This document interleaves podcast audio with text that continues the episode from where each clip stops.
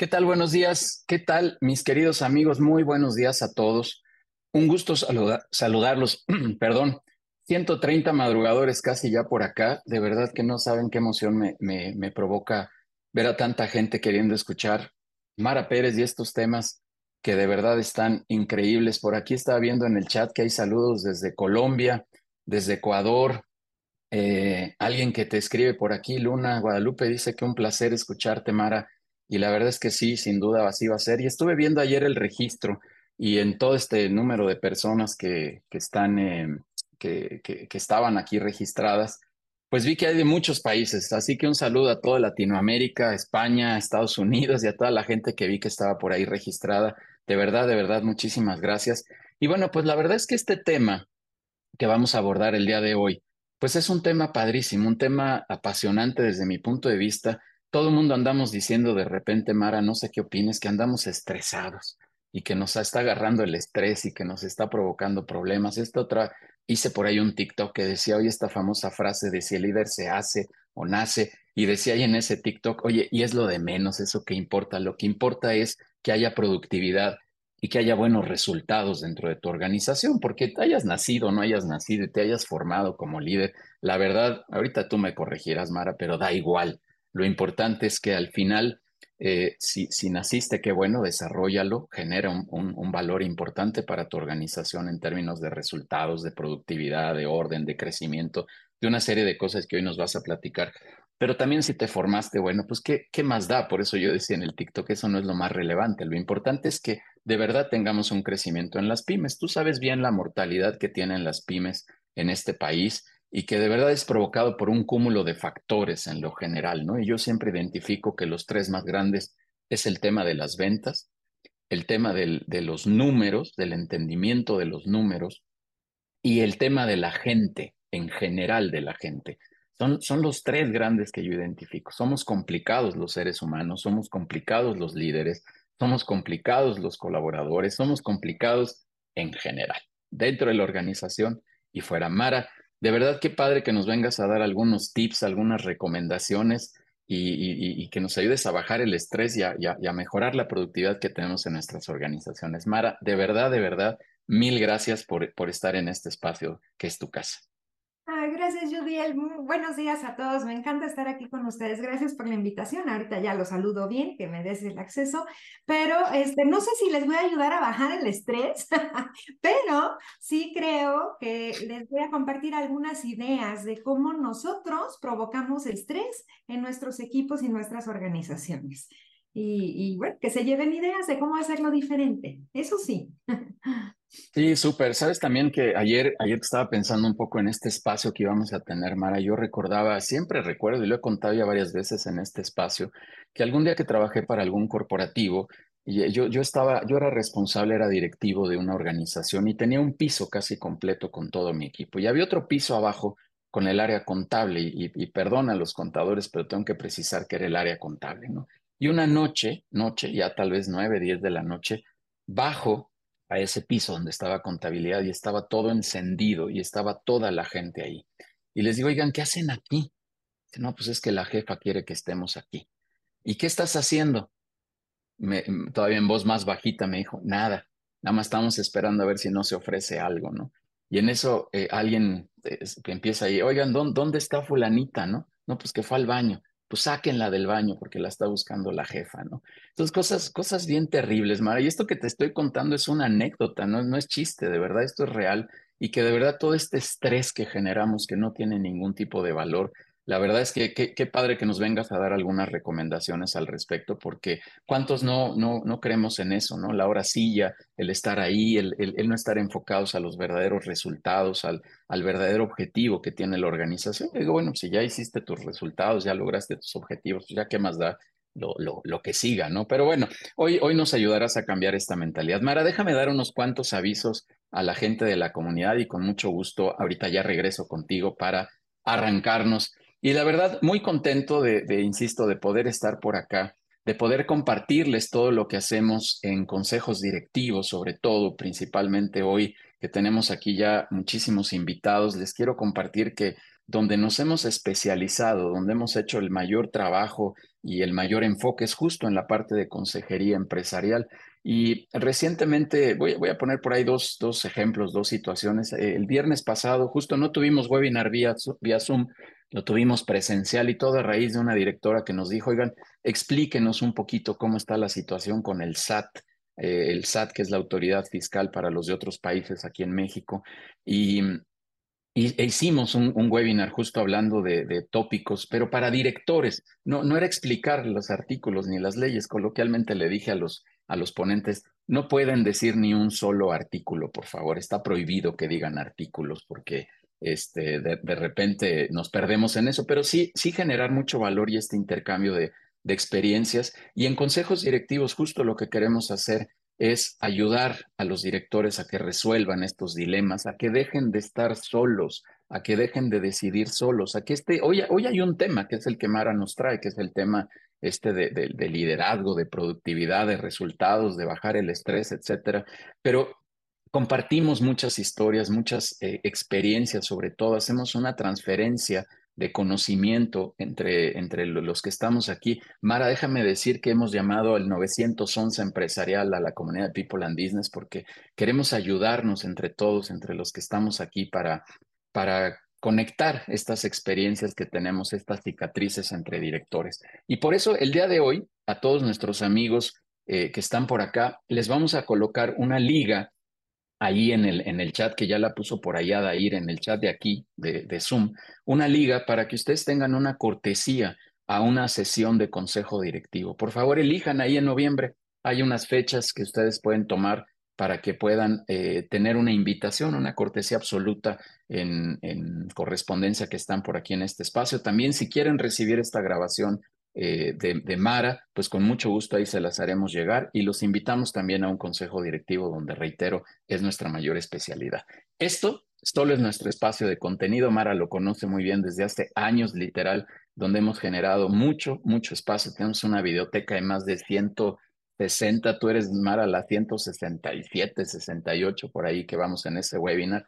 Y muchísimo, muchísimo contenido. Así que insisto, ahí está la liga en el chat. Síganla, regístrense, eh, acepten una fecha de, la, de las eh, posibles que están ahí para un consejo directivo y bueno, pues con muchísimo gusto les daremos información. Eh, si estamos interesados en la grabación, perfecto, pues sigan ahí la liga, ya lo vi aquí en el chat, Alejandra, sigan ahí la liga, por favor, regístrense, acepten, insisto, la invitación a, una sesión de consejo directivo y listo. También quiero invitarlos a las sesiones de vinculación empresarial que hacemos, que es otra de, las áreas del, ecosistema que tiene People and Business, en donde vamos a hacer un poco de relacionamiento. El 22 de noviembre es nuestra sesión presencial en la zona norte de la ciudad. Nos estamos moviendo por ahí en diferentes zonas. Y, eh, pero si no pueden venir a la presencial, bueno, los lunes también tenemos sesiones de relacionamiento virtual vía Zoom, así que por favor todos cordialmente invitados. Como vieron ya en, en el cover inicial, síganos también en Spotify en el canal Conectamos Experiencias Empresariales. Ahí pueden escuchar muchas entrevistas, no estos espacios de webinar, estos están reservados para la gente de la comunidad y quienes nos visitan en los webinars, pero tenemos también entrevistas a directores en nuestro canal de Spotify, ahí eh, tenemos charlas con, con, con, estos empresarios de la comunidad, insisto, y pues les sacamos un poquito la sopa, estas cosas buenas, malas que han vivido para que puedan escucharlos. Por favor, suscríbanse a ese canal, repito, en Spotify está como Conectamos Experiencias Empresariales. Síganos, por favor, en todas las redes sociales.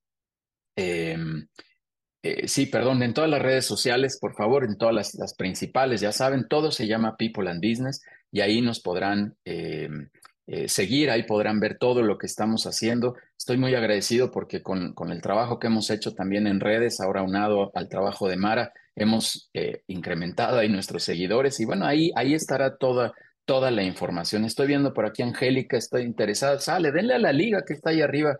Eh, ojalá al ratito Adair la pueda volver a poner para que no se pierda ahí en el chat. Pero listo, pues vamos, vamos a darle, Mara. Ya basta de avisos.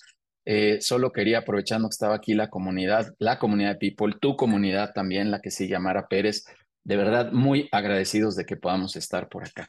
Mara, eh, sin duda, gracias de nueva cuenta por venir a compartirnos todo esto, eh, toda tu experiencia, todas tus eh, cicatrices, déjame decirlo así con cariño, todo lo que hemos vivido, porque sin duda son aprendizajes y, yo te conozco y sé que lo que nos vas a compartir es esto. Sí, tal vez estructurado con algunas metodologías y algunas recomendaciones, pero te puedo apostar que esto está más armado por las experiencias y las vivencias que has tenido como empresaria. Voy a leer unas cuantas líneas profesionales de tu, de tu carrera y, la verdad es que sorprendente lo que has hecho, Mara, y agradecido porque vengas a compartir de nueva cuenta. Mara Pérez eh, es maestra en finanzas por la Universidad de Anáhuac del Norte. Yo también soy egresado de la Universidad de Anáhuac del Norte, eso no lo sabía, Mara.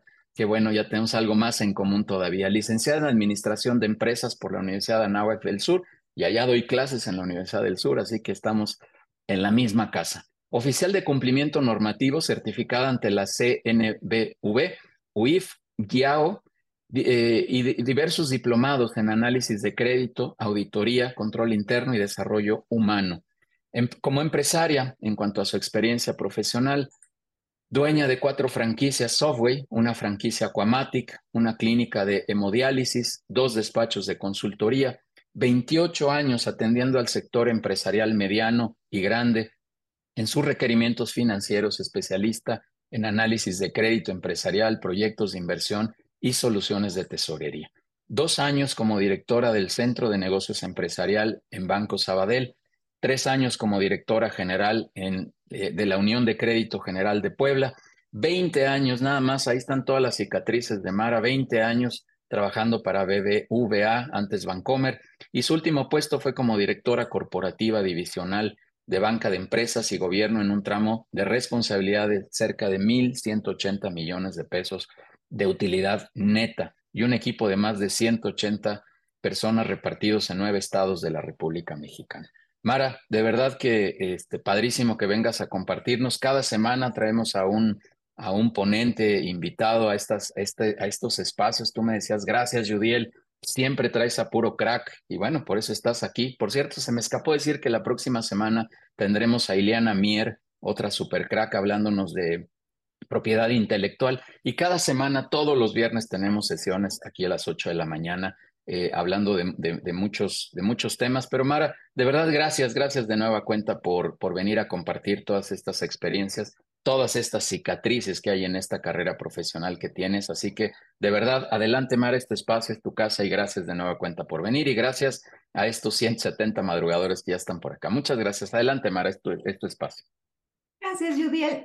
Al contrario, la agradecida soy yo contigo, con tu, con tu equipo. Yo eh, desde hace tiempo, los viernes, casi todos los viernes estoy puntual aquí en tu comunidad y me siento sumamente halagada porque yo veo la calidad de los speakers que tienes, la calidad de los empresarios y verdaderamente estoy agradecida contigo por invitarme, agradecida con tu comunidad por estar aquí y con mi comunidad también por enlazarse. Muchísimas gracias a todos. Un placer enorme estar aquí con ustedes. Y bueno, vamos a platicar de, sí, bien dices, Judiel, cicatrices, este, errores. Y yo les quiero compartir hoy un tema que muchas veces no lo vemos así, pero la mala noticia es que sí, sí nos pasa, sí nos pasa esto del estrés. Y quienes provocamos el estrés somos nosotros. Muy bien, arrancamos. Voy a poner mi cronómetro porque si no me voy así como hilo, hilo de, de media y no me doy cuenta en el tiempo. Y bueno, empezamos. Era el año de 1910 y nadie había conquistado el Polo Sur en ese entonces. Eh, desde 1901, la Royal Society, eh, em, eh, Royal Society, ah, se me fue el nombre, Royal Geographic Society, le había dado la asignación a este hombre, Robert Scott, que era un eh, oficial de la Armada Británica de conquistar este último punto de la Tierra que nadie había llegado y que era un punto relevante. Y le dieron buen equipo, le dieron personas, le dieron caballos, eh, hicieron muchísima publicidad para esta gran aventura. 1910, eh, recordemos. Sin embargo, este hombre que se, llamaba Roald Amundsen. Él era noruego. Él se hizo famoso, él era un deportista y se hizo famoso por atravesar el, en barco el paso del noroeste que une el Océano Atlántico con el Océano Pacífico por el norte de América. Sin que nadie lo supiera, él armó su equipo y decidió ir a la conquista. Él quería ser el noruego que pusiera la bandera y no los británicos. Arrancan los británicos el 9, el 15 de junio de 1910 y los noruegos salen el 9 de agosto. Fíjense, casi eh, dos meses eh, más adelante salen los noruegos. Y entonces, bueno, pues se sabe que era una travesía de resistencia. Y entonces van los, los británicos y lo que hacía Scott es que si el clima era apropiado, caminaban hasta 100 kilómetros. Pero si había tormentas y si el clima no era muy bueno, entonces decidía ese día no salir y no avanzar. A diferencia de Amundsen, que Amundsen todos los días disciplinadamente caminaban 27 kilómetros, no 26, no 28, 27 kilómetros todos los días, todos los días él y su equipo. Ambos equipos, dicho sea de paso, estaban preparados, tenían conocimientos, pero pues Amundsen tomó esta estrategia. Finalmente, eh, a un mes de haberse iniciado la competencia, los noruegos estaban 500 kilómetros adelante de los británicos, siendo que los británicos, recordemos, habían salido antes. Siguen avanzando y el 14 de diciembre a las 3 de la tarde, los noruegos con 600 kilómetros de ventaja ponen la bandera en el polo sur, en el extremo del polo sur. ¿Qué pasa? Que ellos regresan y, eh, bueno, esta era una competencia muy importante porque les iba a traer fama, les iba a traer renombre y también una pensión vitalicia para el equipo que llegara a poner la bandera en el Polo Sur. Eh, el 14 de diciembre ponen la bandera y de regreso llegaron sin ningún inconveniente a su punto de origen el 25 de enero. Mientras Scott en diciembre apenas había llegado también, llegó 600 kilómetros aparte, un mes después, y de regreso tuvieron muchos problemas, se enfermó el equipo, se murieron todos los caballos y finalmente todos fallecieron. Nadie, nadie pudo regresar. La diferencia entre un equipo y otro no fue ni la preparación ni el equipo en sí, fue la disciplina, la constancia, la voluntad, los comportamientos. Y por eso Peter Drucker, el padre de la administración moderna, decía, es que la cultura se come a la estrategia de desayuno, porque nosotros en nuestra vida personal, en nuestra familia, en nuestras empresas, podemos tener una clara estrategia a dónde queremos llegar. Pero si nuestra cultura no es la adecuada, es altamente probable que no consigamos llegar a esa estrategia. Y al revés, pudiésemos no tener una estrategia tan bien instrumentada, pero si nuestra cultura es la adecuada, probablemente no solo vamos a alcanzar esa estrategia, sino que la vamos a superar. La gran pregunta entonces es, ¿qué resultados quiero? Y luego entonces, ¿qué comportamientos necesito? Porque la realidad es que para que las empresas incluso también las familias y nosotros como seres humanos trascendamos y evolucionemos, dos pilares. Uno es la cultura organizacional y otro, sin duda, que también es la estrategia. Y normalmente nosotros los empresarios, yo digo que tenemos muchas falsas creencias y lo hacemos al revés seguimos operando. ¿Por qué? Porque tenemos esta falsa creencia como empresario, como directivo, que debemos de ser los que más trabajemos, los que más operemos, los que se nos vean friega. Nos vemos a veces inmersos así en papeles, en decisiones, en trámites. Hacemos malabares para que las cosas sucedan. Lo decía Judiel, las personas somos complejas, manejar equipo es complejo. Y entonces nosotros subsidiamos y subsanamos todas estas faltas, pero también cierto es que como jefes, como dueños de empresas, tenemos la capacidad enorme de estresar a nuestro equipo, no nada más nosotros de vivir estresados, sino de estresar a nuestro equipo. Y más, y perdón que lo diga, aquellos directivos o jefes que son muy creativos. ¿Por qué? Porque este mes tenemos esta estrategia y para el siguiente mes vamos a hacer esto otro. Y a mi equipo, hoy le pido una cosa, al rato le pido otra, este mañana cambio de dirección y eh, ahora hay nuevas urgencias y esto genera estrés en los equipos. La verdad, y yo también, pues como ustedes escucharon en el currículum que hizo favor Judy el de leer de mí, pues trabajé 23 años en, en corporativos. Y quien más me estresaba, sin duda alguna, eran mis jefes. Y yo también estresaba a mi equipo, dicho sea de paso. ¿Cómo se ven en estos 28 años que yo he podido atender al sector empresarial? ¿Cómo se ven las empresas estresadas? Las empresas en donde hay más, hay menos eh, eh, planeación, menos estrategia, menos cultura. Bueno, primero son empresas sin información. Normalmente cuesta trabajo generar la información. Tienen pocos empleados, buenos, pero indispensables. Hay una alta rotación de personal. Frecuentemente hay errores en la información. constantes, por supuesto, retrabajos por estos errores en la información. La mayor parte del equipo, empezando por los dueños y los directivos, se la pasan apagando fuegos entonces no hay tiempo para la estrategia. Tienen un ineficiente sistema de control, porque nos sentimos como que como nosotros hacemos las cosas y controlamos, es eficiente y realmente no es así. Cuando no tenemos una, una eh, diversificación en el sistema de control, eh, que haya diferentes ojos observando un sistema de control, entonces termina siendo ineficiente porque todo depende de mí. No tengo planes de continuidad entre imprevistos porque la mayor parte del tiempo estoy apagando juegos y finalmente el crecimiento duele muchísimo, muchísimo, porque hay desorden, hay estrés. ¿Cómo se ven estas empresas por fuera? Yo siendo proveedora, ¿cómo veía yo estas empresas? Frecuentemente tarde en entrega de información, en estar listos para, para, para eh, nuevos planes, frecuentemente su información con errores, Pocos conocen y toman decisiones, entonces se generan cuellos de botella, porque son pocos los que toman las decisiones. Hay lentitud, por supuesto.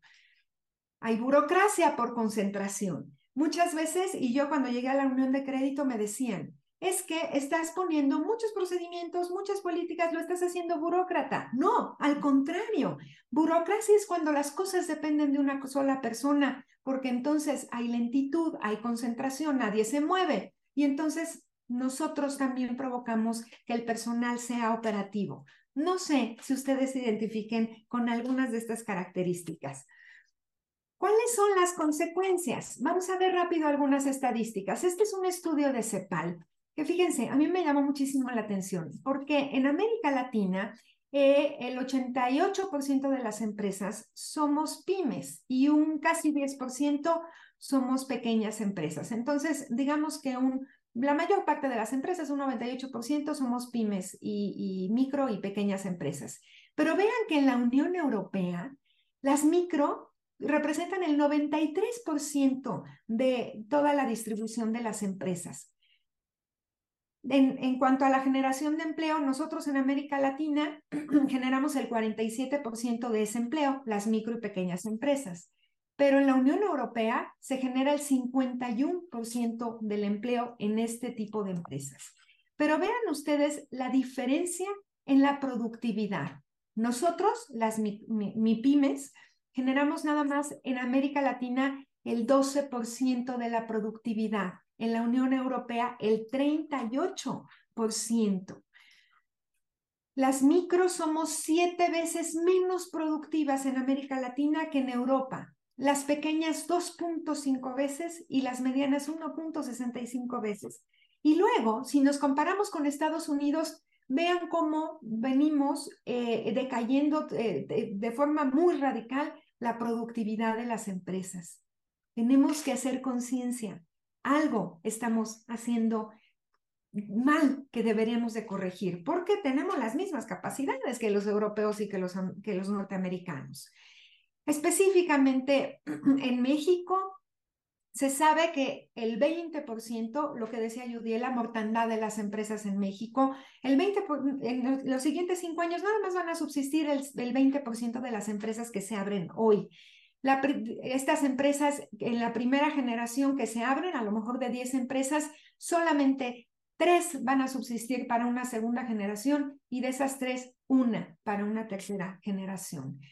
En México, eh, el 86% de, de, las empresas estamos concentradas en este segmento, micro y pequeñas empresas, pero fíjense este dato tan importante.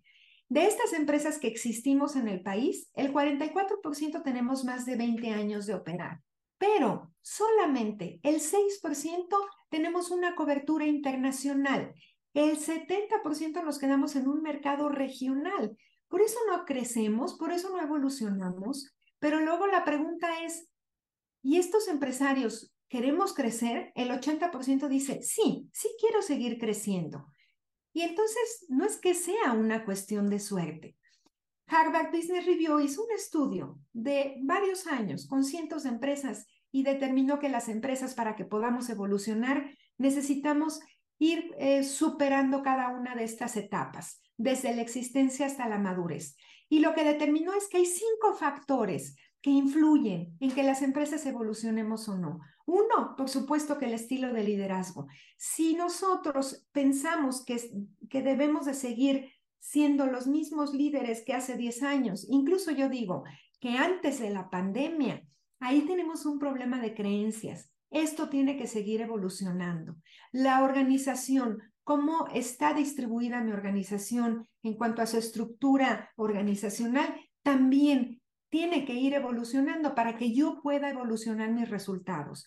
Los sistemas de gestión y de control interno también es necesario que vayan evolucionando, desde no tener hasta o, ser mínimos hasta sistemas de gestión extensivos que permitan a todo el equipo tomar decisiones. Principales estrategias, por supuesto, que tienen que evolucionar conforme vamos superando uno y otro de los retos que se nos presentan. Y fíjense este dato tan importante. Uno de los factores más, y más relevantes para que las empresas podamos trascender es que el dueño y el negocio se vayan separando forzosamente en una etapa de madurez. El dueño es pequeñito y el negocio es muy grande. ¿Por qué? O para que esto suceda, ¿qué tenemos que hacer? Dejar crecer al personal. Hay un estudio de Conferri que dice que uno de los mm, eh, de niveles jerárquicos más importantes en nuestra empresa son las gerencias. Y cometemos el error, el grave error en las pymes de enfocar a las gerencias a la operación. se vuelven ellos también un cuello de botella, porque les pedimos que manejen gente, pero les pedimos que operen muchísimo. Cuando entendemos que las gerencias están para formar al equipo, entonces existe la evidencia de que se incrementa el retorno a la inversión de nuestras empresas en un 21% cuando logramos que nuestras gerencias tengan un pensamiento más estratégico. ¿Qué comportamientos son los que debemos de fomentar en nuestros gerentes? La creatividad y el emprendimiento. Si están operando, si nosotros estamos operando todo el tiempo, no podemos ser creativos.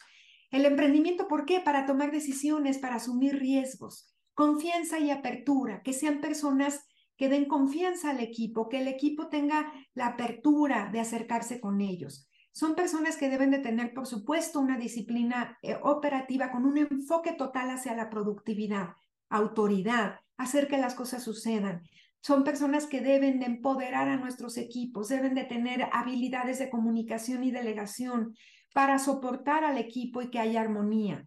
Deben de dar reconocimiento al equipo. Insisto, si estamos operando, a mí me pasaba.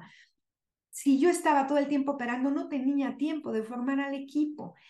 Son personas que deben de estar dirigidas hacia eh, alinear la misión, los valores, la visión de nuestra empresa con el equipo. Recuerden este dicho, los colaboradores son los colaboradores son un reflejo, la empresa, perdón, la empresa es un reflejo de los colaboradores, pero los colaboradores son un reflejo de los jefes. Si yo no tengo a mis propios gerentes alineados a mi visión y a mis valores, no esperemos que el equipo esté alineado.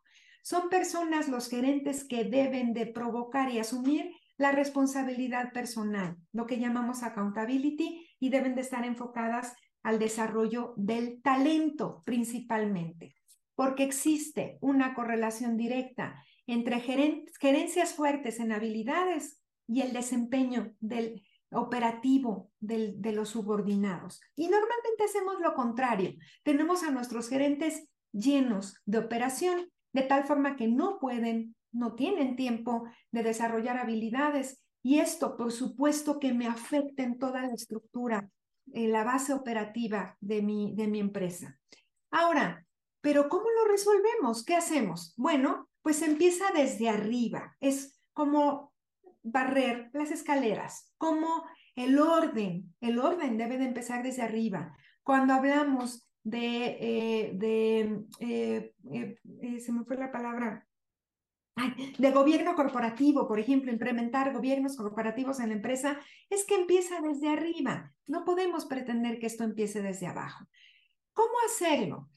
Cuando hablamos de estrategia, para mí, si podemos alinear esto, es lo que nos va a hacer vivir nuestra visión en el día a día de nuestra organización. Muchos empresarios me dicen, es que la visión que tengo pegada a todas las paredes no vive en mi operación y no vive en la operación porque no tenemos esta alineación a la estrategia. Primero, una claridad absoluta sobre mi visión, mi misión y mis valores empresariales.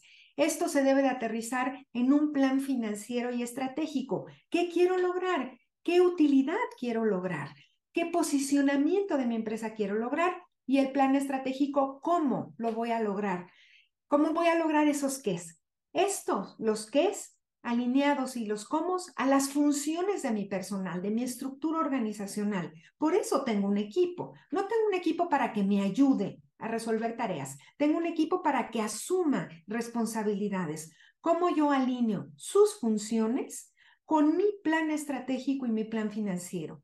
Por supuesto que esto alineado a KPIs a lo que yo le llamo tableros de control. ¿Por qué? Porque si no lo hacemos así, tenemos a las personas enfocadas en el puesto y no en el reto. Y lo que queremos es productividad, enfoque en resultados. Y estas KPIs alineados a un esquema de incentivación. Entonces, cuando yo logro tener esta alineación, es que logro que mi visión viva en la operación y en las prioridades de mi personal. Y aquí estoy trabajando mi estrategia. ¿Y cómo trabajo mi cultura organizacional, que era otro de los pilares de la trascendencia y evolución?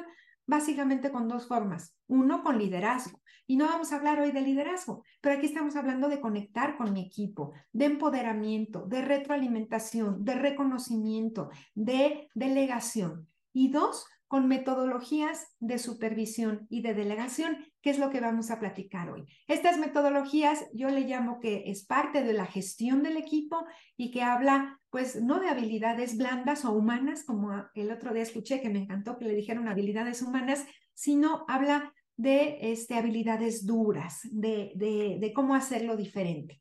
Y entonces la fórmula mágica es si yo puedo alinear esto, esta estrategia, con la cultura organizacional, que, que, que, que, le dé yo seguimiento, que la implemente, que la haga yo vivir mediante liderazgo y las metodologías, voy a lograr trabajar estos dos pilares que me van a dar trascendencia. Pero para esto necesitamos cambiar de comportamientos. Y ya veíamos lo importante que son los comportamientos en la historia del Polo Sur. Y el cambio de comportamientos forzosamente debe de empezar de arriba hacia abajo. Les voy a platicar esta metodología que yo, le, eh, yo la he aplicado en dos de mis trabajos, estando en el banco, en, en Bancomer, y estando en la unión de crédito, donde no había nada y empecé de cero. Estando en el banco, esto nos llevó eh, ¿por qué no? Evidentemente que no era solo mi área, sino era toda la institución con un enfoque a esta metodología. Y nos llevó hoy en día, vean ustedes la participación de BBVA, más o menos en el mercado. Ellos tienen como el 55-57% de participación de mercado. El siguiente banco que Santander tiene el treinta y tantos por ciento. No hay nadie que los alcance. Por supuesto que tiene que ver con la tecnología, por supuesto que tiene que ver con los recursos, pero sin duda alguna tiene que ver con estas metodologías de seguimiento.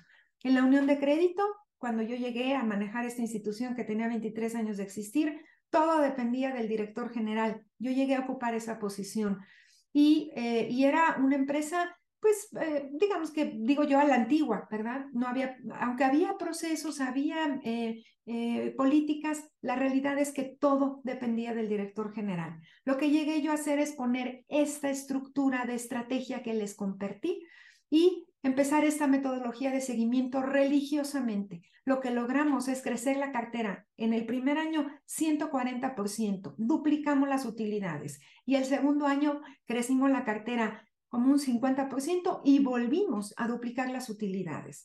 ¿De qué se trata? Y yo le llamo el método de, delegación de changos, este primer método que les quiero compartir. ¿Por qué?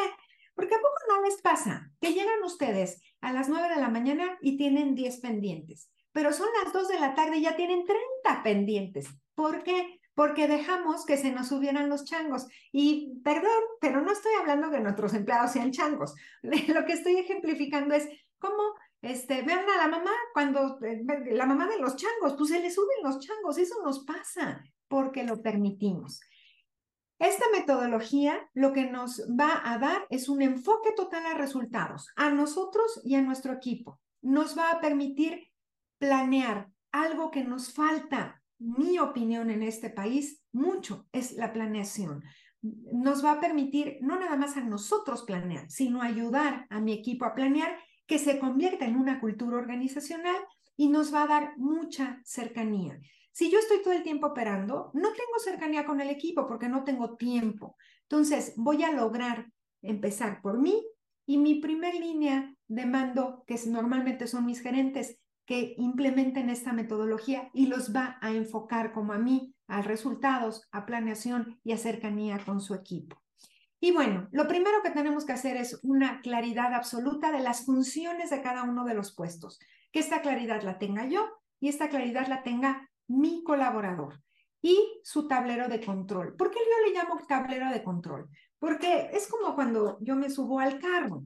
Bueno, pues el tablero del carro nos va indicando eh, eh, cuál es eh, la productividad de ese carro, ¿no? Estamos viendo las, las eh, revoluciones por minuto, estamos viendo la, eh, eh, la economía del, del, uso de la gasolina, qué tan, qué tan rendidor es mi auto.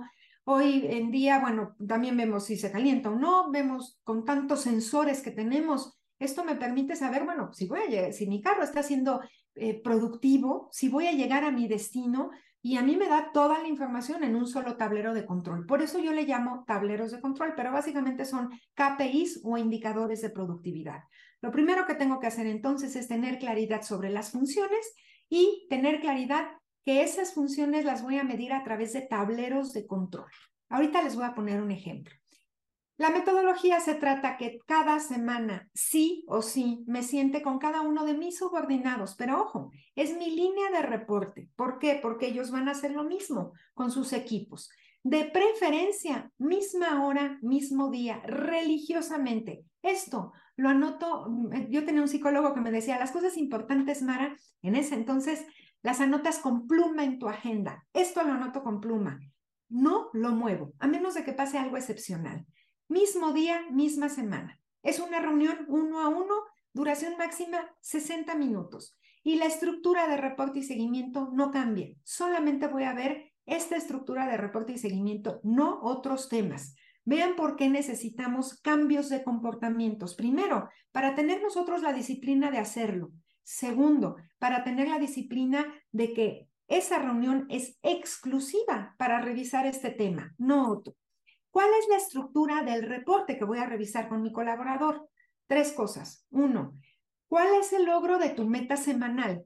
Con base en el tablero de control. Ahorita yo les voy a poner un ejemplo. Segundo, segundo factor, ¿cuál es tu plan de trabajo para la siguiente semana? Si yo estoy sentada revisando esto con mi, con mi director comercial o mi gerente comercial o mi vendedor, yo aquí lo que quiero ver es citas ya agendadas para la siguiente semana. Nombre, apellido, hora y día.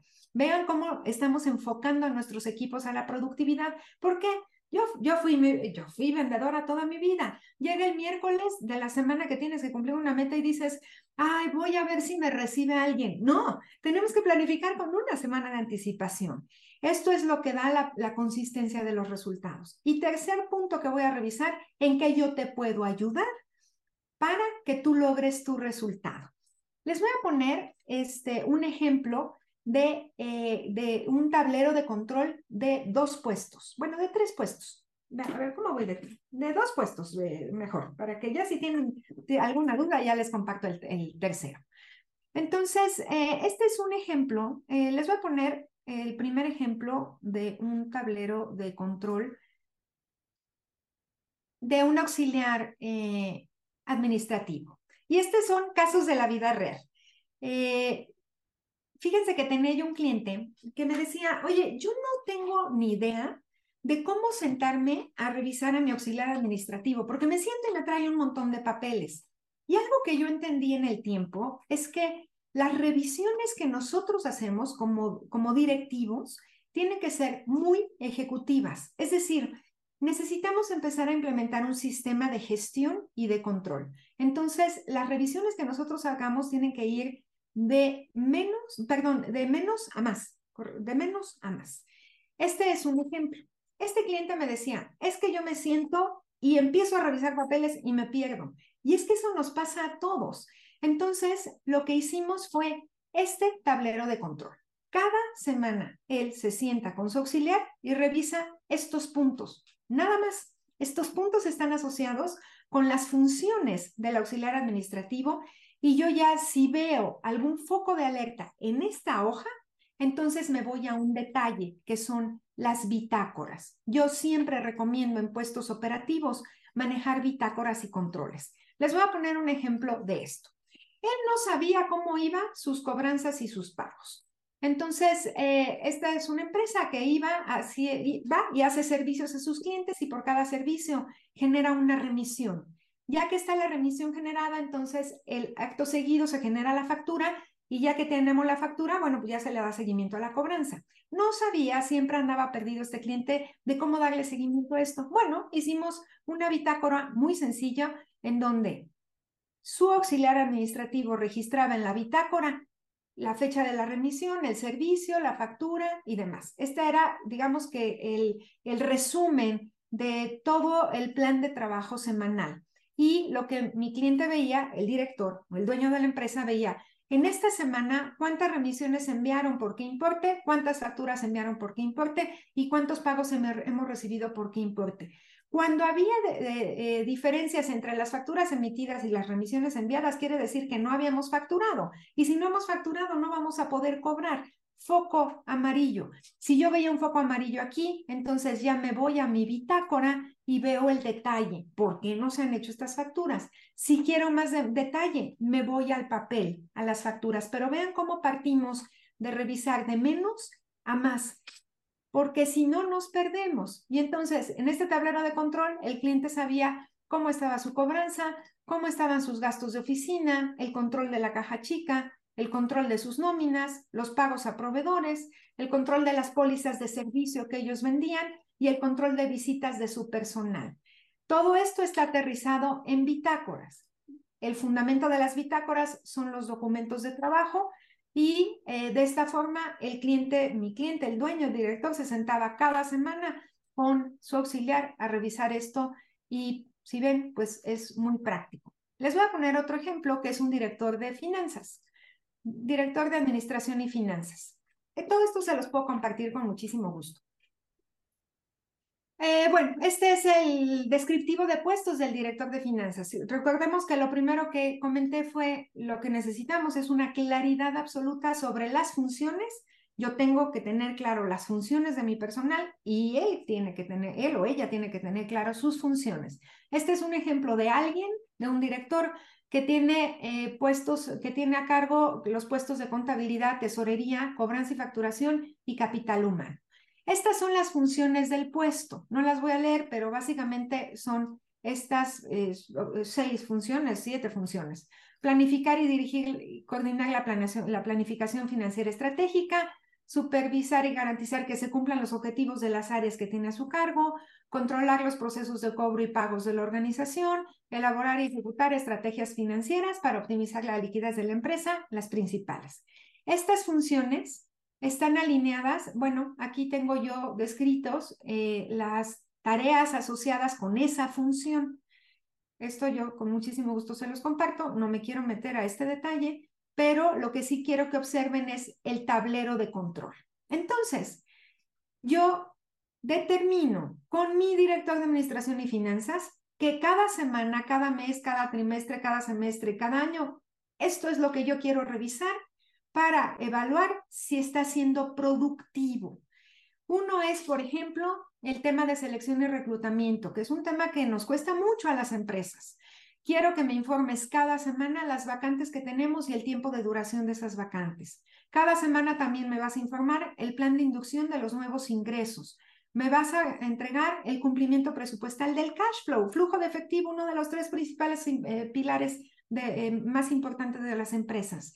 Me vas a entregar cada semana el precierre del presupuesto financiero comparado con el, eh, el, el precierre real comparado con el presupuesto. Cada mes me vas a entregar los estados financieros, el control de mi presupuesto por conceptos irreal de toda la empresa. Me vas a entregar el cumplimiento al plan de formación del personal. Me vas a entregar el cumplimiento de vacaciones. Y ven, aquí estamos tratando los dos pilares más importantes, decía Jack Welch, este, el CEO de, General Electric, de una empresa que son clientes, eh, empleados y flujo de efectivo. Este puesto tiene la función, la responsabilidad de controlar, de administrar esa, es, eh, eh, estos tramos de control. Cada trimestre me vas a entregar una propuesta de políticas, procedimientos y controles como mejora a tu área. Cada semestre me vas a, a, entregar propuestas de un plan de beneficios para los empleados. Y así nos vamos, cada uno, incluso cada año, me tienes que actualizar el tablero de, de sueldos el plan de formación de todo el equipo, los esquemas de incentivación, las líneas de crédito deben de mantenerse vigentes, el presupuesto de toda la empresa me lo tienes que entregar en noviembre y de flujo de efectivo. Y esto es lo que yo me siento cada semana a revisar los avances que correspondan. Esto es lo que a mí me indica que mi puesto, que, que la persona está siendo productiva y efectiva en el puesto. Y esta claridad pues también la tiene mi, empleado, ¿verdad? Porque él sabe cuáles son sus tramos de responsabilidad y de autoridad. Y yo puedo de esta forma saber, eh, eh, bueno, por un lado lo dejo trabajar, por otro lado le doy a la claridad absoluta que, que, tiene que hacer. Estos son algunos ejemplos. Y bueno, si eh, me regreso a mi presentación, esta metodología, con esta claridad con este orden, lo que me da es conexión con mi empleado. Cada semana estoy sentada con él escuchándolo, básicamente escuchándolo. Me permite formarlo porque voy a identificar cuáles son las áreas de mejora que tiene mi empleado. Me permite dar retroalimentación, reconocer los logros. A veces no damos reconocimiento porque no sabemos qué reconocer. Un total enfoque a resultados de mi personal y mío. Transparencia, y la verdad es que con esto yo puedo despedir y promover justamente. En un mes yo identifico quiénes no están dando el ancho para cumplir el puesto y en un mes yo identifico quienes hacen una labor extraordinaria. Entonces, bueno, lo que se trata, esta metodología, es que busquemos la sistematización y repetición. ¿Cómo? Yo lo hago cada semana con cada uno de mis reportes, pero ellos hacen lo mismo. Hacia abajo, todo, todo aquel que tenga personal a cargo hace lo mismo. Y esto nos volvemos como una franquicia hacia, franquicia hacia adentro. Este, yo que tengo franquicias que las opera mi esposo, pues ¿cuál es el éxito de las franquicias? La repetición, la sistematización.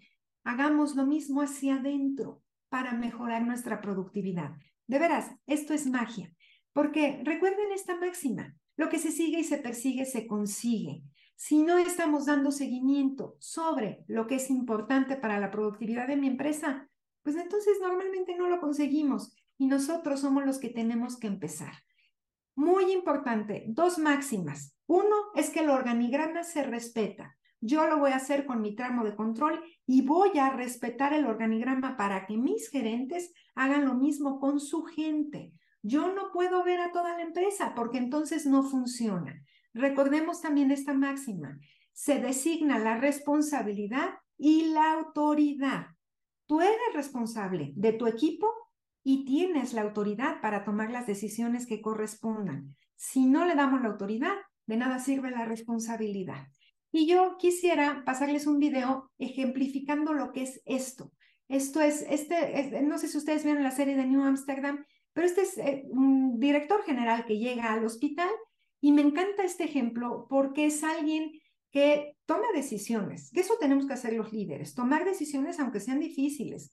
Alguien que esté enfocado a su visión y todo se debe de alinear a la visión y a los valores. Y alguien que está para ayudar al equipo. Y normalmente nosotros que estamos operando o nuestros gerentes operando, no ayudamos a los equipos, no nos da tiempo. Comparto este video. Uh, my sister Luna and I were uh, born here in New Amsterdam. And then eight years later, uh, Luna died here. Hospital acquired infection, entirely preventable. So, working here, being able to save someone else's sister or someone's daughter, dream come true for me. Anyway, so hmm, how can I help?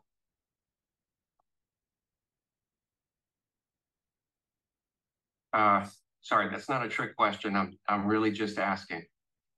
I work for you so you can work for your patients. How can I help? Shout it out. Really? No one? Wow. Okay, why don't we try this? I'll go first. Will everyone in the cardiac surgical department please raise your hands? Don't be shy, just get them up there. Great. Great, thank you. You're all fire. Any department who places billing above care, no matter how much money you make this hospital, you will be terminated. Oh, I am serious. Bye-bye. We're going to be starting over, all right? Without you. Sorry. Next, for all the department chairs raise your hands, please? I have no idea how you managed to keep this hospital afloat with so little help. So I'm going to hire you 50 new attendings because untrained residents will no longer be running this hospital, regardless of how much money their university makes off their indentured servitude or how much time it affords some of you to play golf.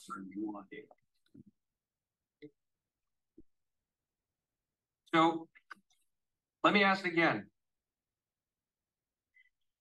How can I help? Yeah, person not calling their lawyer. Lauren Bloom, Emergency Department. Uh, I want to get rid of our waiting room. Okay, what do you, where do you want to put it? I want to get rid of it. I want to move patients direct to bed, no waiting room. Done. Really? Sure, let's try. Yeah. Hi, Dr. Iggy Fromm, head of psych. Can we do something about healthy food? What do you want to do about it? Uh, have some. What you eat in, in the hospital? Okay. Done. Aces. Thank you. Thank you.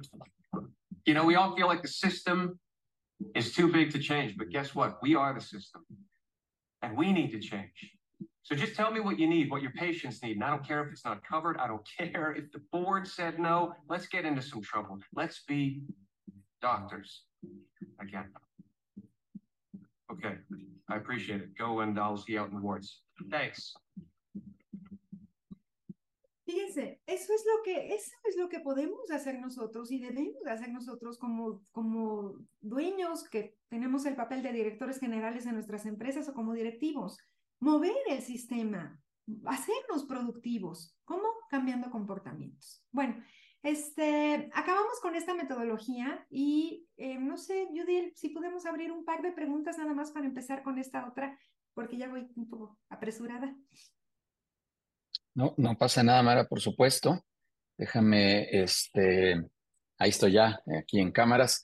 Este, sí, no, no hay preguntas por ahora como tal, solo déjame precisar, nos están pidiendo mucho la grabación y todo. Les estamos compartiendo por ahí una liga donde por favor les pedimos que hagan el registro eh, y con mucho gusto les vamos a compartir y además lo estamos invitando a una sesión sin costo de consejo directivo. Justo esto que decías de gobierno corporativo, que ahorita comentaré algo.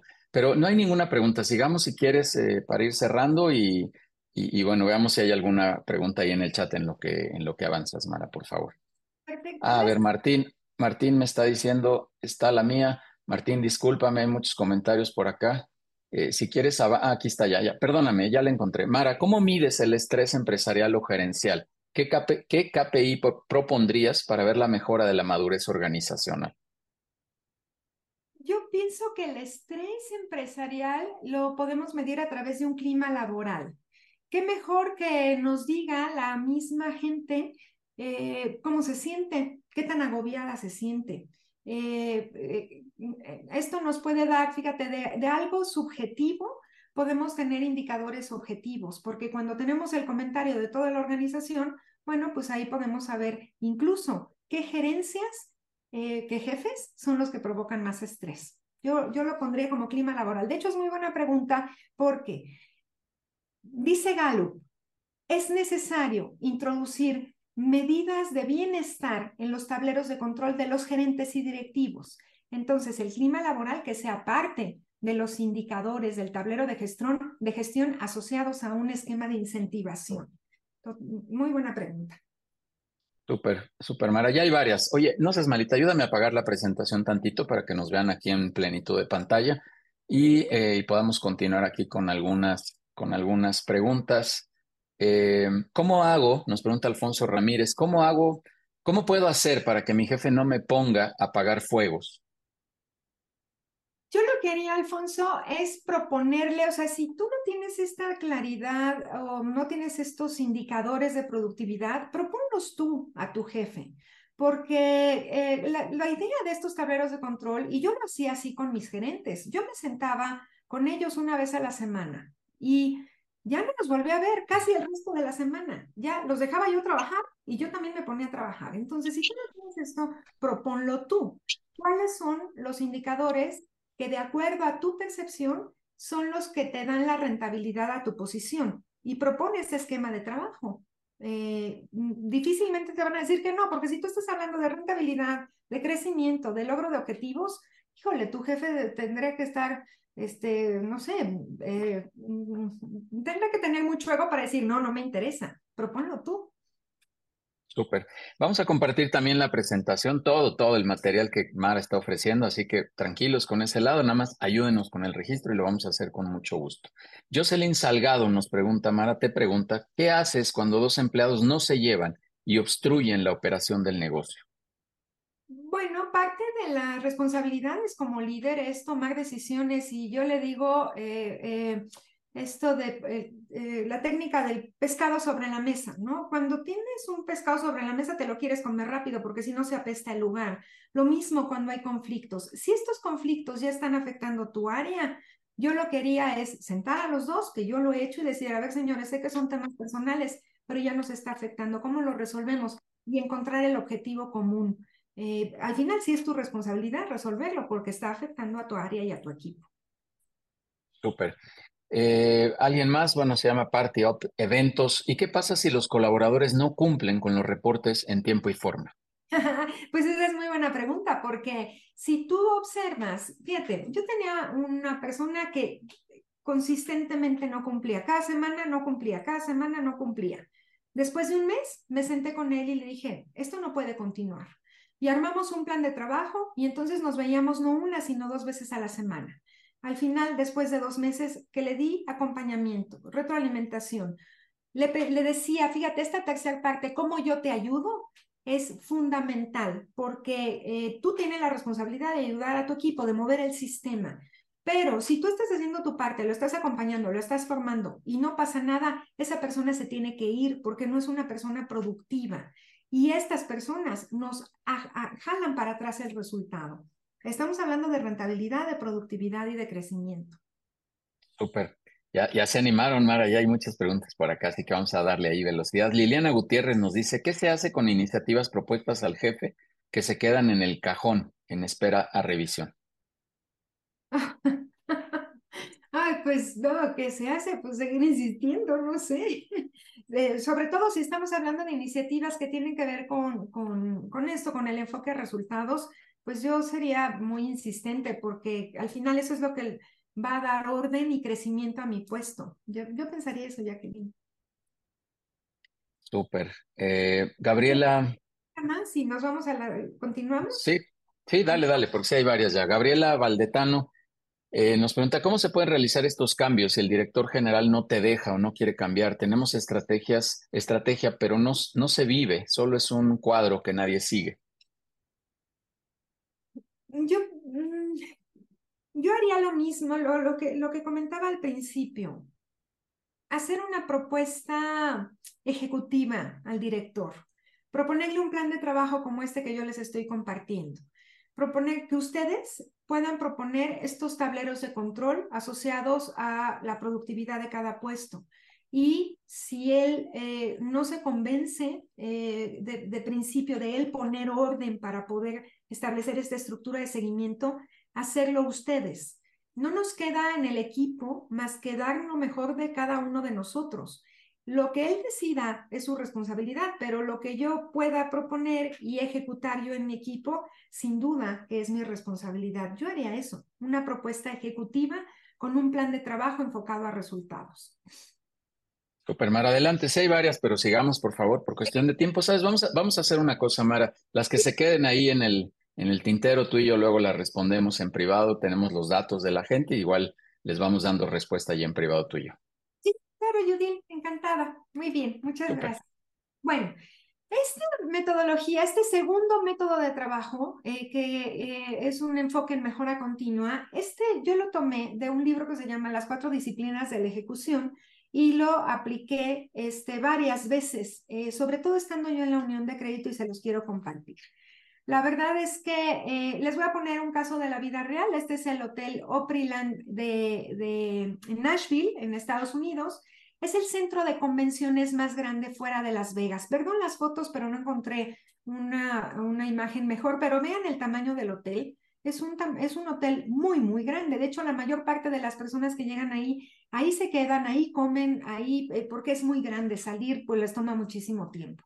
Es un, es un hotel muy bonito. Bueno, este hotel tenía unas metas eh, que eh, básicamente tenía cinco metas. Introducir nuevos pro programas de marketing y publicidad, planear la ampliación de 2.000 habitaciones, lanzar, lanzar iniciativas para mejorar el índice de ocupación, controlar los gastos, emprender múltiples programas para mejorar el índice de, de satisfacción. Pero como nos pasa muchas veces cuando tenemos una planeación estratégica tan extensa, no terminamos ejecutando ninguna. Entonces, esta metodología se trata en escoger una o dos, nada más una o dos métricas o aspectos que quieras mejorar, ya sea que, eh, que es algo que ha sufrido tanto daño que no tenga más remedio que repararlo, es algo que te duele, es algo que es una parte de tu eh, oferta de valor que no has podido cumplir o muy, o, o, también puede ser lanzar un nuevo producto, un nuevo proyecto, una sola o dos cuando mucho, no más. Entonces, en este caso, en este ejemplo que les doy del hotel, el indicador era, el indicador que ellos escogieron es mejorar la satisfacción de los huéspedes del 42 al 55% de calificación. Dicho sea de paso, ellos tenían un programa de, de evaluación muy, muy cerrado, de tal forma que solamente, eh, eh, solamente los clientes que calificaban como extraordinaria la, la experiencia eran, eh, eran evaluados. Es decir, ese 42% es el 42% de los clientes calificaban como extraordinaria la experiencia. En la historia, la más alta evaluación que ellos habían tenido es el 45% de sus clientes que les daban una calificación extraordinaria. Aún así se ponen una meta de llegar al 55%. Esta meta de alguna forma iba a impactar el resto de las metas que tenían, que eran mejorar ocupaciones, mejorar eh, crecimiento y demás. Entonces, deciden escoger esta meta, mejorar la satisfacción del 42 al 55% y deciden trabajar en tres líneas de acción. Solucionar las problemas, eh, bueno, decidieron, perdón, escogieron tres líneas de acción. Al final trabajaron en solo una mejorar la experiencia de arribo de 50 a 60 en, las evaluaciones. Y esto implicaba trabajar en tres planes de trabajo. La disponibilidad de las habitaciones del 65 al 90% que estuvieran disponibles cuando llegue el huésped, la entrega de equipaje, eh, bajar el tiempo de 106 a 20 minutos, y el tiempo promedio de registro de 12 a 6 minutos. El equipo decidió que estos tres indicadores son los que iban a tener un mayor impacto en la experiencia de arribo y eso iba a mejorar la satisfacción de, satisfacción de los huéspedes. Fíjense lo que lograron. En la, entrega de equipaje, eh, que la meta era bajarlo de 106 a 20 minutos en dos meses, lograron 12 minutos. Y en nueve meses de trabajar con este plan de trabajo, lograron no el 55%, sino el 61% de los clientes los evaluaron como extraordinarios. Entonces, esta metodología es una maravilla. Porque ¿qué nos pasa a las personas? Que muchas veces no tenemos claro el objetivo. Y entonces, pues evidentemente no estamos comprometidos con él. Si no conocemos cuáles son nuestras funciones y no hay rendición de cuentas, pues caemos en una crisis de ejecución. Y este método de trabajo lo que permite es justo trabajar contra este enemigo, que es el trabajo diario y que lo urgente no nos gane, porque como dice aquí, cuando lo importante compite con lo urgente, siempre, siempre lo urgente nos va a ganar. Entonces, lo que se trata aquí es cambiar, eh, hacer estrategias de cambios de conducta y eso nos va a llevar a los resultados significativos. Volvemos al mismo tema de la cultura organizacional con lo que empezamos. El reto es ejecutar las metas más importantes sin dejar de hacer lo urgente. Lo urgente siempre va a ganar, no lo podemos evitar, pero cómo mezclarlo para ejecutar lo más importante. Entonces, esta metodología eh, eh, se fundamenta en cuatro pasos. El primer paso es tener el enfoque en máximo dos metas. No tres, no cuatro, dos. Máximo dos. Y yo sugiero siempre empezar por uno, ir probándonos. El segundo paso es determinar las medidas de predicción. El tercer paso, crear tableros de medición. Y el cuarto paso, reunión de, reuniones de rendición de cuentas. Vamos a ir viendo cada uno de ellos. Paso uno, Enfocarse en la meta más importante. ¿Cuál tendrá más impacto en tu organización, en tu indicador estratégico? Como ya lo veíamos ahorita aquí en este ejemplo del hotel, que fue mejorar este, la disponibilidad de las, eh, eh, la experiencia de arribo. Esa iba a tener más impacto en la satisfacción, mejorar la satisfacción de los huéspedes. Aquí les compongo yo un ejemplo de este cuadro de mando de Norton y Kaplan, de normalmente cuáles son las cuatro áreas más importantes en nuestras empresas, que tiene que ver con finanzas, con clientes, con, empleados y con procesos internos. Entonces, de esta mapa que les puede servir de guía, ¿cuál es ese indicador que nos puede traer resultados más de más impacto al resto de la organización? El primer paso entonces es definir el objetivo que vamos a cumplir en un marco de tiempo. Quiero ir de acá, acá en X tiempo. Y los líderes, el equipo directivo, la primera línea, definen los qué es, porque esa es la meta que va a ir asociada con este indicador eh, de mayor impacto. Este es un ejemplo de qué sí está bien y qué no está mal, de qué, qué está mal, perdón. Por ejemplo, definir, mejorar los procesos para llevar el inventario no nos sirve, no nos dice de dónde, a dónde y en cuánto tiempo lo, lo quiero lograr. Pero sí nos sirve incrementar la rotación de 8 a 10 para el 31 de diciembre. Ven ustedes la diferencia en la precisión del objetivo. Otro ejemplo, desarrollar nuevas relaciones con clientes y fortalecer las actuales. No es medible. Entonces, ¿qué sí es medible? Incrementar la escala de lealtad de dónde a dónde en cuánto tiempo. Entonces, el primer paso es definir la meta con estas características. Les voy a poner algunos ejemplos. Bajar 10 kilos de peso de 75 a 65 en 8 semanas. Otro ejemplo, incrementar la producción anual de agua de 175 a 185 millones de litros. ¿Para qué plazo? El otro ejemplo, incrementar los ingresos del año anterior en 8% al 31 de diciembre. Entonces, el primer paso es ese. Paso número dos, determinar las medidas de predicción. Esto es muy importante. Esto es la base también del resultado. Una medida de predicción es aquella que puede predecir si la meta se alcanzará. Es aquella en donde nosotros podemos ejercer influencia, está bajo nuestro control, depende de nuestras conductas hacer esta medida de producción. Y son medidas diarias o semanales que de hacerse impulsan el resultado. Si ven, son cosas que dependen totalmente del equipo. Ojo, decíamos que en el paso uno los líderes, la primera línea de, dirección de la organización definen los qué es, pero una vez definido los qué es, el equipo define los cómo. ¿Por qué es muy importante? Porque esto es lo que define el compromiso de cada uno de cambiar comportamientos para lograr estos cómo. En el caso del hotel, la dirección definió el qué y el equipo fue quien determinó que iban a trabajar sobre la disponibilidad de las habitaciones, la entrega del equipaje y el tema del registro. Esto se tiene que respetar porque si no, el equipo no se siente involucrado, no se siente parte de este proyecto. Y la pregunta aquí es, no trabajar en ocho, en seis, en, en diez líneas, medidas de predicción, sino trabajar en dos o tres. ¿Cuáles son estas que nos van a hacer ganar la guerra. Y este es un ejemplo. La guerra nos da claridad al equipo. Esta es la meta a lograr. Pero las batallas es lo que generan el compromiso para ganar la guerra. Seleccionar tres, no más de tres. Un ejemplo, en el caso de bajar de peso, una medida de predicción es el límite de calorías que me puedo comer al día y la cantidad de horas de ejercicio en la semana.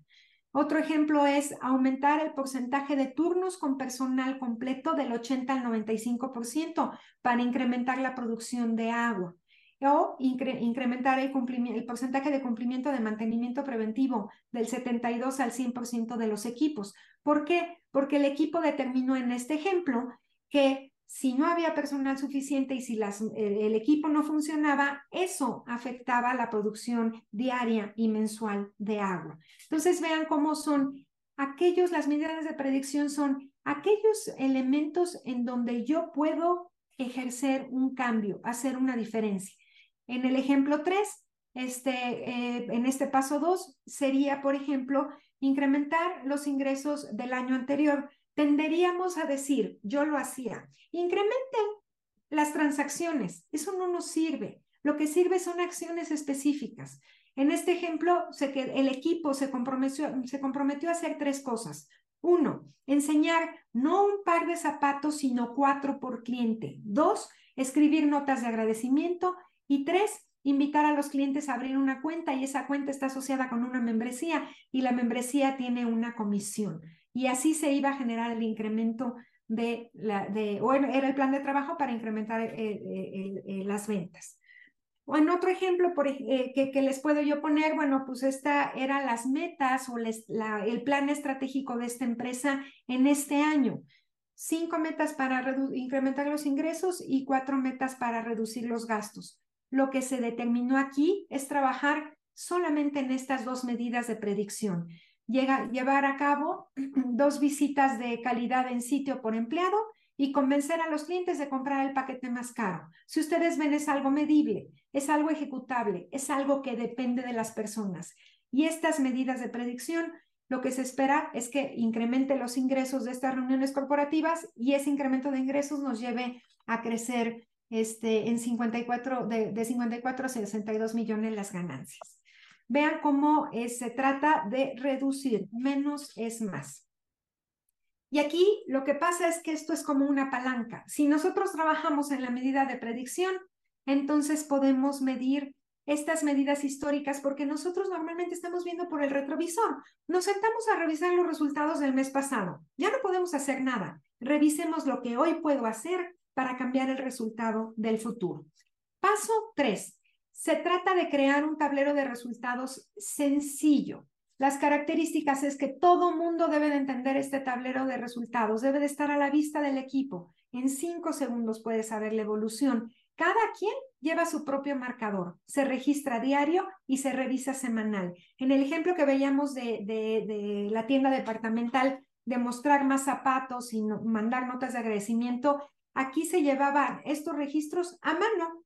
Cada cajero, cada vendedor anotaba en, eh, en, un, en un documento, en una hoja que estaba en la caja. Así de sencillo debe de ser. Este es un ejemplo de un buen tablero de control. Veo mis medidas de predicción, qué tengo que hacer diario de calorías y de ejercicio y cómo va la evolución. Es muy importante poder asociar estos dos para que el equipo vaya viendo que el cambio de comportamientos, este esfuerzo que están haciendo diario, tiene un efecto en el resultado. El secreto de la victoria es que el equipo entienda la relación entre las medidas de predicción y las históricas. Paso cuatro, reuniones semanales de seguimiento, de rendición de cuentas. Todos, empezando por uno, los directores, nos rendimos cuentas sobre los compromisos y se construyen, se constituyen nuevos compromisos. Cinco minutos, cuatro minutos por cada quien. Esta semana de lo que me comprometí de hacer la semana pasada, hice esto y esto y esto, y para esta semana tengo los siguientes compromisos. Punto. El líder actualiza el tablero de medidas históricas, se tiene que presentar el tablero. La duración total de estas reuniones son entre 20 y 30 minutos, no más. El equipo actualiza a diario sus indicadores y el líder, los gerentes, realizan auditorías periódicas de desempeño. ¿Por qué? Porque sabemos que ahí le podemos poner un montón de cosas. Nosotros estamos actualizando los tableros, pero el gerente es quien debe de estar supervisando la conducta. Y así fíjense cómo provocamos que nuestros gerentes se enfoquen en estos comportamientos, en estos temas que nos ayuden a mover los indicadores y que no estén ellos mismos operando. De, de preferencia, estas sesiones también se deben de realizar mismo día, misma hora. Solamente se habla de este tema. No permitimos desviaciones que se hable de otro, de otro tema y quien no cumple tiene que cumplir lo que no cumplió y hacer nuevos compromisos. Esto es lo que marca, estas reuniones es lo que marca la diferencia entre el éxito y el fracaso. Algunos tips para las reuniones. Enfocarse en el proceso, celebrar cada victoria, cada logro que tenemos es muy importante que el equipo se sienta reconocido y no permitir desvíos, reconocer el esfuerzo porque las personas normalmente te dicen, es que no pude porque hubo esta urgencia, porque pasó esto. Muy bien, gracias por apoyarnos en esto, pero eh, necesitas cumplir los compromisos de la semana pasada y cuáles son tus nuevos compromisos. Ojo para ustedes, el tablero siempre, siempre debe de estar actualizado el que se le muestra al equipo. Primero se empieza revisando el tablero, reconociendo a los mejores de desempeño, a los que sí cumplen sus compromisos. Siguiente paso, ¿qué logros tuve yo? Yo empiezo diciendo qué hice de mis compromisos y además cuáles van a ser mis compromisos de la siguiente semana. Y cada persona explica en no más de cuatro minutos, cinco minutos, qué hizo y sus nuevos compromisos. Para aquello siempre vamos a tener detractores en el equipo es importante que nos lo agendemos para que se observe que este cambio de conducta, el ejecutar estas acciones, no nos llevan todo el día, son pequeños momentos del día, de tal forma que se trata de disciplina y de enfoque y todos lo podemos hacer. Solo se trata de un cambio de comportamientos. Esto nos permite abatir estos tres signos de un, eh, de un trabajo miserable, que es el anonimato, porque todos nos estamos viendo y todos estamos reconociendo los esfuerzos. La irrelevancia, me estoy dando cuenta que lo que yo hago hoy tiene un efecto en un indicador importante de la empresa y aquí sí hay medidas, hay una claridad absoluta de qué tengo que hacer y a dónde quiero llegar. Esta metodología verdaderamente nos puede dar una cultura renovada de alto rendimiento con resultados consistentes, porque una vez que lo empecemos a hacer, los equipos empiezan a incentivar, dicen, wow, está padrísimo que yo puedo tener estos logros y esta contribución en mi empresa. Les voy a platicar rapidísimo un, este caso que yo viví. Nosotros en la Unión de Crédito teníamos que entregar al trimestre 93 reportes a las diferentes autoridades y esto se llevaba manual. Cada vez que entregábamos a destiempo estos reportes, la autoridad nos, nos calificaba mal en un semáforo. Y este semáforo lo que implicaba es que nos hacían más auditorías y las auditorías pues eran más intensas. Y cada auditoría Ustedes saben cómo es la autoridad, pues siempre encuentra cosas, entonces es dinero, son multas que nos costaban. El reto era cómo hacer que pudiéramos tener un proyecto de tal forma que no dependiera de las personas el recordar que el reporte se mandara o no, sino que tuviéramos un sistema que nos ayudara. Entonces definimos que la meta que queríamos lograr es que el 100% de los 93 reportes trimestrales se entregaran a tiempo y el equipo definió estas medidas de predicción. Bueno, vamos a definir quiénes son los responsables de esos reportes. Vamos a definir los niveles de escalamiento, es decir, cuando alguien que es responsable de un reporte no lo entregue a tiempo, ¿a quién se le va a avisar que estamos ya retrasados? Y vamos a calendarizar todo esto y automatizarlo. El resultado fue que en tres meses el equipo hizo un tablero de control, así como que el que les estoy mostrando como tipo de aeropuerto. Venían todos los reportes en este tablero de control con sus responsables y nos iba notificando con un nivel de escalamiento cada vez que no se cumplían los tiempos. A mí me llegaban las notificaciones con una semana de anticipación cuando alguien no había entregado el reporte. Y eso nos permitió en tres meses entregar el 100% de los reportes a tiempo la verdad es que nos daba una tranquilidad tremenda. Y después, ya que acabamos este proyecto, hicimos el siguiente, que fue que ahora los reportes se entregaran sin errores, porque eso también nos lo calificaba la autoridad. Entonces, sí se puede lograr esto. Con esto yo también lancé un nuevo producto. Es una maravilla. Y bueno, recordemos que para alcanzar la meta que nunca antes hemos llegado, debemos, debemos, debemos de empezar a hacer cosas que nunca antes hemos hecho. Les comparto esto que ustedes seguramente han leído del, del libro Hábitos atónicos, atómicos, perdón, que para poder cambiar de conducta somos como una cebolla. El problema que tenemos es que nos, nos enfocamos en la meta, a dónde quiero llegar, cuando debemos de reenfocarnos en nuestras creencias. Si yo digo, yo soy una empresa ordenada, yo soy una empresa productiva, yo soy un líder ordenado y productivo, entonces eso me permitirá cambiar mis creencias, para poder lograr un cambio pues en los procesos y al final en mis metas. Nada más como recordatorio de este libro y bueno, termino con este video.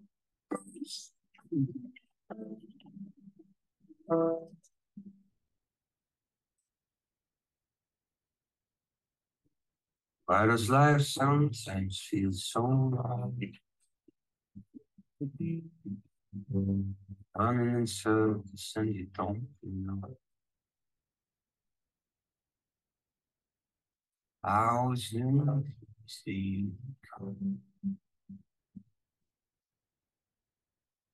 I'm grateful.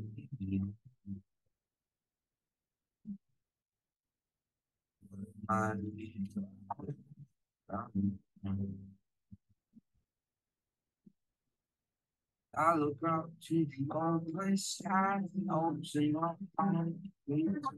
eyes. Will I make it right this time? And all, and all,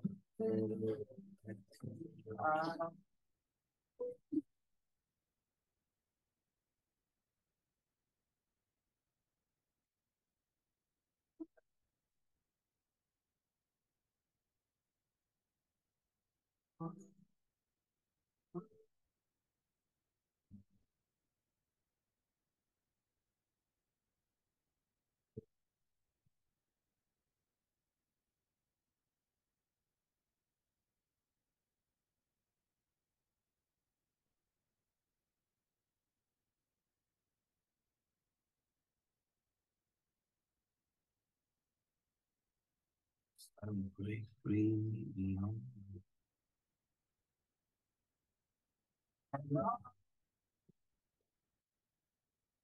Oh. Oh.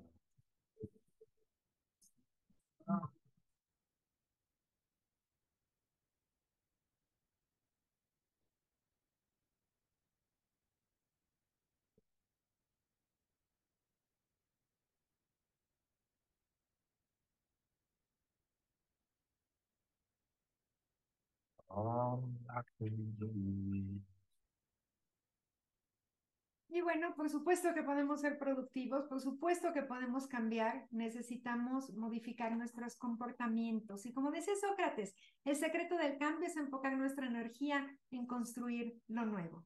Bueno, yo con esto termino. Les agradezco muchísimo el que hayan estado aquí. Eh, deseo que haya sido de su interés y que haya yo aportado valor. Gracias por su tiempo. Estas son mis redes sociales. Muchísimas gracias. Yudiel.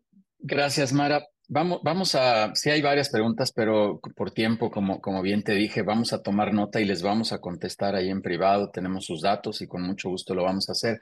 Para todos los que nos están pidiendo el material también, por favor, regístrense en la liga que les compartimos por ahí. Y Mara, déjame yo hacer algunas reflexiones de cierre que, que fui tomando nota de lo que, de lo que fuiste platicando. Hay una línea bien delgada entre este tema de planear y operar. Siempre, siempre estamos así en un dilema, ¿no? Se atiende lo urgente, lo importante, el tiempo no, nos gana, de repente volteamos y, y ya se nos fue el día y ya, ya no hicimos nada. Hay una amiga que me dice, oye, yo en las noches, me, ya, ya, que me recuesto, digo, a ver, ¿hice algo productivo el día de hoy? Y la respuesta es no. Al día siguiente me comprometo a hacer algo productivo, sí o sí, a como dé lugar. Eh, es eso por un lado. Eh, involucremos al equipo, Mara, sin duda, tú lo mencionabas, ¿no? O sea, el que, el que sepan para dónde va el barco con detalle, para las buenas y para las no tan buenas, como digo yo, ¿no? Este, hay que compartir, pero eso da una sensibilidad al equipo donde puede empezar a tomar acciones. Aquí en People and Business, en los consejos, Mara, tenemos varios casos donde los directores nos han dicho, oye, sí, yo, yo no quiero abrir las puertas a mucha información, no quiero decir que nos está yendo un poco mal, etcétera, pero a la hora que lo abren y a la hora que destapan todo eso, de verdad que se vuelven algo eh, totalmente extraordinario y algo totalmente eh, eh, padrísimo y hay una generación de ideas y, y, una serie de cosas ahí bien, bien, bien importantes, ¿no? Sería padrísimo también que los, los, que, los que son colaboradores, perdón, perdón, ayúdenme por ahí. Gracias. Eh, que los colaboradores tuvieran este pensamiento empresarial, este, este, esta forma de ver como, como nosotros mismos. Sé que, sé que es difícil y, y sé lo que implica mi comentario, pero sería genial, ¿no? Que los colaboradores pensaran como empresarios, actuaran como empresarios en ese sentido de responsabilidad y de orientación hacia, hacia resultados y hacia mejorar esta productividad, ¿no? Irnos saliendo poco a poco. Sé que no es fácil, o sea, de, tú decías insistiendo para cambiar la mentalidad y trabajando en esto, pero sin duda creo que puede ser algo importante. Te, tuvimos un, un video por aquí, un webinar, Mara, y, con gusto también lo compartiremos para quien lo necesite, justo que se llamaba Accountability. Eh, porque es un tema sasasazo y por ahí invité a un amigo, Octavio Aguilar, que le mando un saludo y también compartiremos por ahí esta información porque es algo, es, esto de tomar tú la responsabilidad, de decir, a ver, te toca sí o sí y punto. Y hazlo, por favor, ¿no? Eh, hazlo sencillo, creo que se llama su libro, que, que, que por ahí anda. Eh, este tema que hablabas del gobierno corporativo, sin duda, que es donde nosotros nos hemos especializado, y tú lo sabes, Mar, esto de armar consejos directivos, bueno, es un tema que tiene que venir en esa derrama, como bien decías, de arriba hacia abajo. O sea, si, si no sucede de arriba hacia abajo es muy complicado. Si nosotros mismos no hacemos este ejercicio de espejo, de, vernos y decir, oye, sí soy yo el que está metiendo aquí el estrés, sí soy yo el que está generando el ruido, sí soy yo el desordenado, sí soy yo el que rompe los procesos. Es difícil que, que, en esta derrama, insisto, haya, haya una evangelización, vamos a ponerle esa palabra, hacia el resto del equipo. Se vuelve algo complicado, ¿no? Cuando pusiste el perfil, Mara, me recordaste una anécdota que les voy a contar muy rápido de un director, ya le he contado aquí en otros espacios de, de webinar, que un director me llamó y me dijo, oye, Yudiel, vinieron estos señores de calidad, de procesos, a decirme que tenía que llenar mi perfil y mi descripción de puestos, y me decían así, me decía coloquialmente, oye, es que en este cuadrito que me dejaron no cabe todo lo que yo hago. Y le decía, pues es que no cabe porque haces 40 cosas que no deberías de hacer, ¿no? Y él quería que le hicieran más grande el cuadrito para que cupiera todo lo que él hace. Y yo le decía, oye, es que tú deberías de hacer dos cosas, básicamente. Pensar y armar un equipo. Armar el equipo tiene que ver con todo esto que tú decías y estas recomendaciones que nos das. Y pensar, yo me refería justo a este, estos temas estratégicos. Tú debes de dar esa directriz, tú eres el generador de este negocio y el que trae el ADN del negocio también.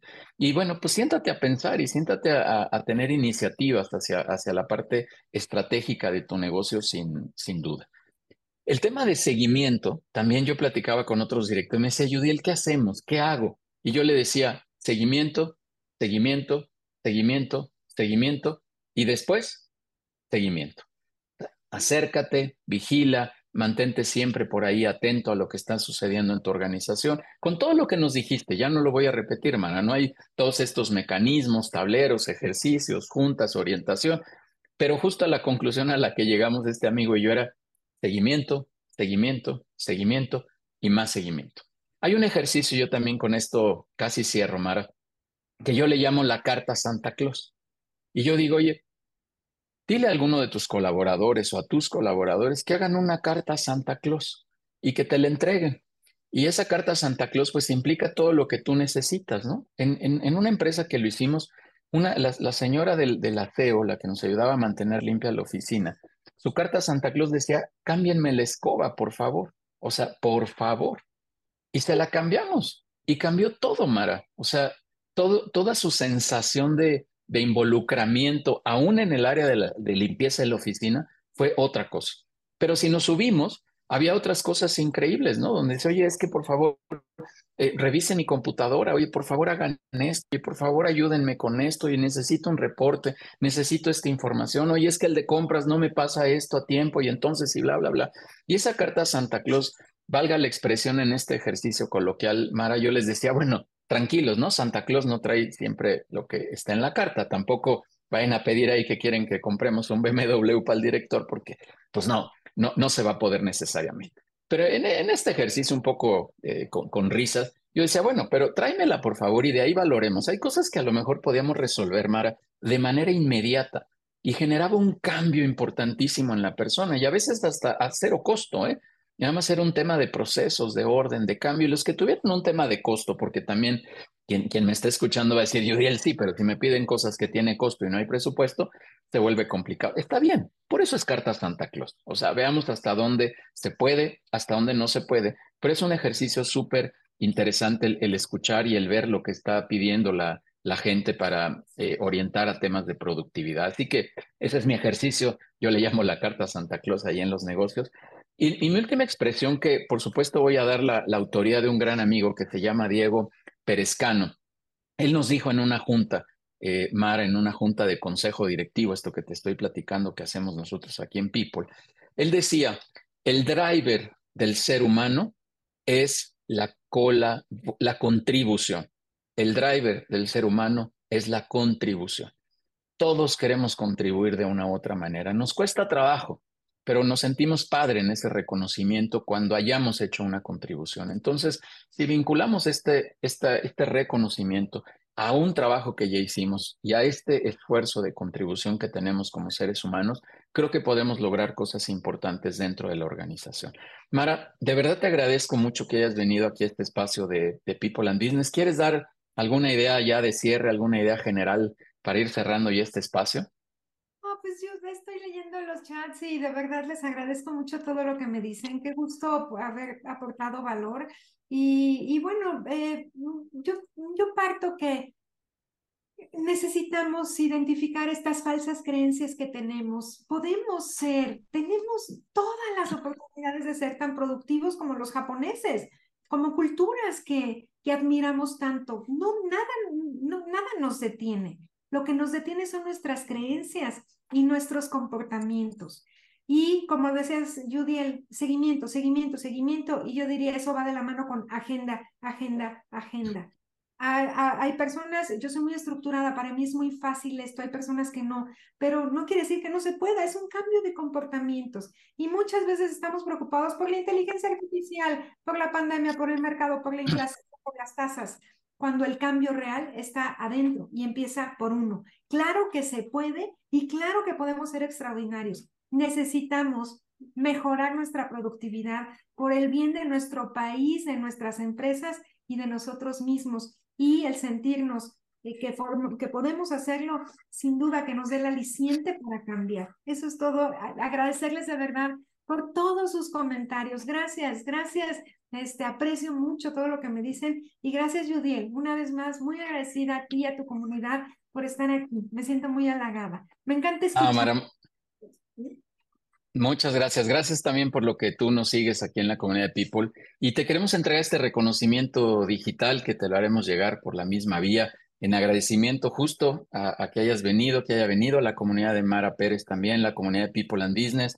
Por ahí leí algunos mensajes, este Mara, desde Colombia, Ecuador, Tijuana, Costa Rica, Chile, Honduras y seguramente aquí en el país muchos más eh, eh, estados y, y, ciudades. Así que de verdad muchas gracias. Está cargando, ahí está, ahí está tu reconocimiento, Mara. Ahorita te lo haremos llegar también vía digital. Ojalá tenga la oportunidad de dártelo presencialmente y si no, nos, nos saludaremos ahí en breve en, algún desayuno que tenemos por ahí pendiente, Mara. De verdad te agradezco mucho este, que vengas a compartirnos esto y reiterarles que todo este material, eh, hay una liga que este, hemos estado poniendo ahí en el chat, les hemos estado insistiendo, porque además de enviarles el material, les estamos invitando a una sesión totalmente sin costo de consejo directivo. Eh, una sesión justo donde queremos invitarlos a que conozcan lo que estamos haciendo como consejos directivos, a compartir estas experiencias de una manera totalmente eh, práctica. La verdad es que es, es un ejercicio bien interesante de conexión de cicatrices, como lo dije al principio, de conexión de, mm, de, vivencias que hemos tenido como empresarios. Las pymes normalmente en México no tienen un consejo directivo y nosotros queremos ser esa área de consejo directivo. Vénganse, quien no ha tenido oportunidad de estar en un consejo directivo en una empresa, que Mara, bueno, tú y yo lo estuvimos en los grandes corporativos, pero las pymes no tienen estos consejos directivos y ahí es donde les queremos ayudar. Ahí está la liga en el chat por favor, regístrense, mándenos un mensaje en privado. La próxima semana tendremos a otra invitada, Ileana Mier, hablándonos también de temas de propiedad intelectual. Otro tema que de repente empiezas a hacer tu logo, a imprimir, a hacer, a divulgar y se te olvida el tema de la propiedad intelectual, a registrar todo lo que estás haciendo. Si haces una app, la tienes que registrar. Si haces un desarrollo de software, lo tienes que registrar. Si creas un, un modelo, una metodología, lo tienes que registrar y de repente se nos va una serie de cosas. Todos los viernes 8 de la mañana estamos aquí eh, en estos espacios de People and Business. Y vénganse, insisto, sobre todo el tema de los consejos directivos. Ahí les vamos a ayudar muchísimo. El 22 de noviembre, si no me equivoco, 22 de noviembre tenemos una reunión presencial en la zona norte de relacionamiento también a la que están cordialmente invitados. Y cierro diciéndoles, síganos por favor en todas las redes sociales. Todo se llama People and Business y ahí podemos generar mucho contenido para ustedes o estamos generando mucho contenido para todos ustedes. Y de verdad un gusto, un gusto que estés aquí, Mara. Síganos y ahí podrán estar como invitados a todo lo que estamos haciendo dentro de esta comunidad, dentro de este ejercicio de colaboración que nos encanta tener. Muchísimas gracias. Gracias a todos y que pasen muy buen fin de semana. bonito fin de semana. Muchas gracias. Gracias a todos. Música